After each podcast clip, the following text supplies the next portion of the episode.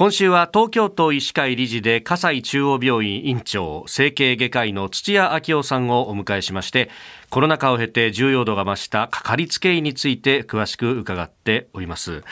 まあ、かかりつけ医というと、まあ、必要な時にね、初期対応をしてくれるお医者さん。まあ、健康な時はね、かからなくてもいいと考えている方も多いかもしれませんけれども、昨日のお話を聞くと、その、まあ、制度上の断絶はあるとはいえ、やっぱお医者さんたちは健康な時から、こう、見ておきたいと。そうですね。うん。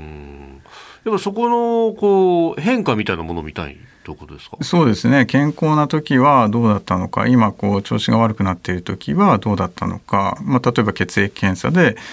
えー、比較したいって思うのはどの医者もそうだと思います。うん。これ逆に言うとこう数字だけで見ることはできなくて結構個性がその人によっても数字も出てくるってことなんですか、うん、そうですね、まあ、数字もすごく大事です。ですしであとまあ元気があるかないかっていうの例えばですね。それは数字では今のところ評価するのは難しいですね。だからそういった点でもやっぱり一回顔見とく。っていうのはすごく大事かなとは思うんですね。ただまあ普段健康な時はですねまあそんなにしょっちゅうかかるわけじゃないし、はい、まあかかんなくてもいいかなとは思います。ただ、まあ、健康かどうかっていうのはやっぱりそれ自分の自覚だけではわからないのは確かにありますので、まあ、あの職場の検診とかですね、まあ、自治体でやってる検診ですね、はい、まあ、そういうのは受けて自分である程度把握してもらいたいなっていうのはあります。うん。で昨日のそのねお話だとそうやってこう出てきた健康診断のデータってものを、まあ、あの即座に共有することはできないと会社で持ってきてもらわなきゃいけないということもおっしゃってましたけれども、えーはい、そうすると例えばかかりつけのお医者さんがいれば先生検診でこんなだったよみたいなものをこう持ってったりすることは OK なんですか？あぜひ持ってってほしいですね。例えばそういうこう普段のデータの蓄積ってものが、うん、そうですね。だからその具合が悪いって言って病院に来た時に、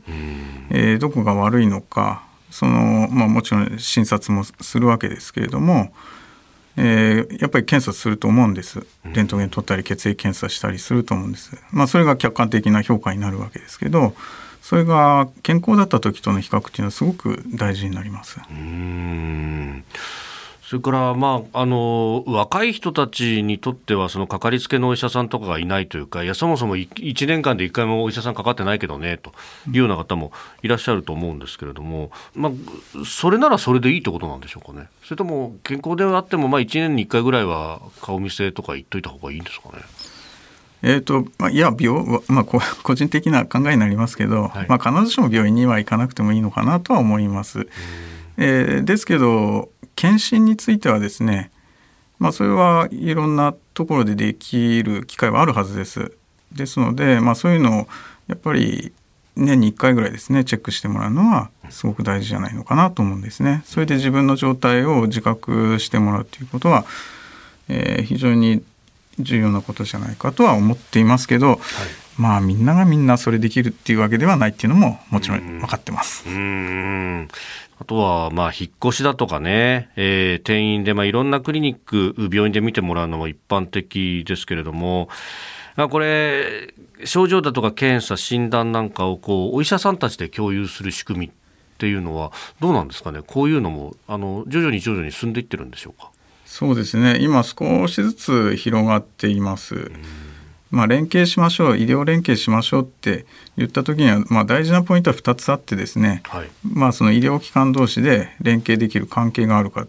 ていうことと、うん。うん、それからあとその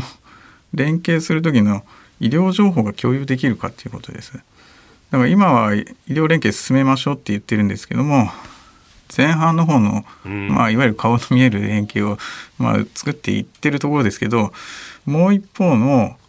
まあ、情報の共有についてはですね、はい、まだまだ日本は遅れているところです。えー、葛西中央病院院長土屋明夫さんでした。先生、明日もよろしくお願いします。はい、お願いします。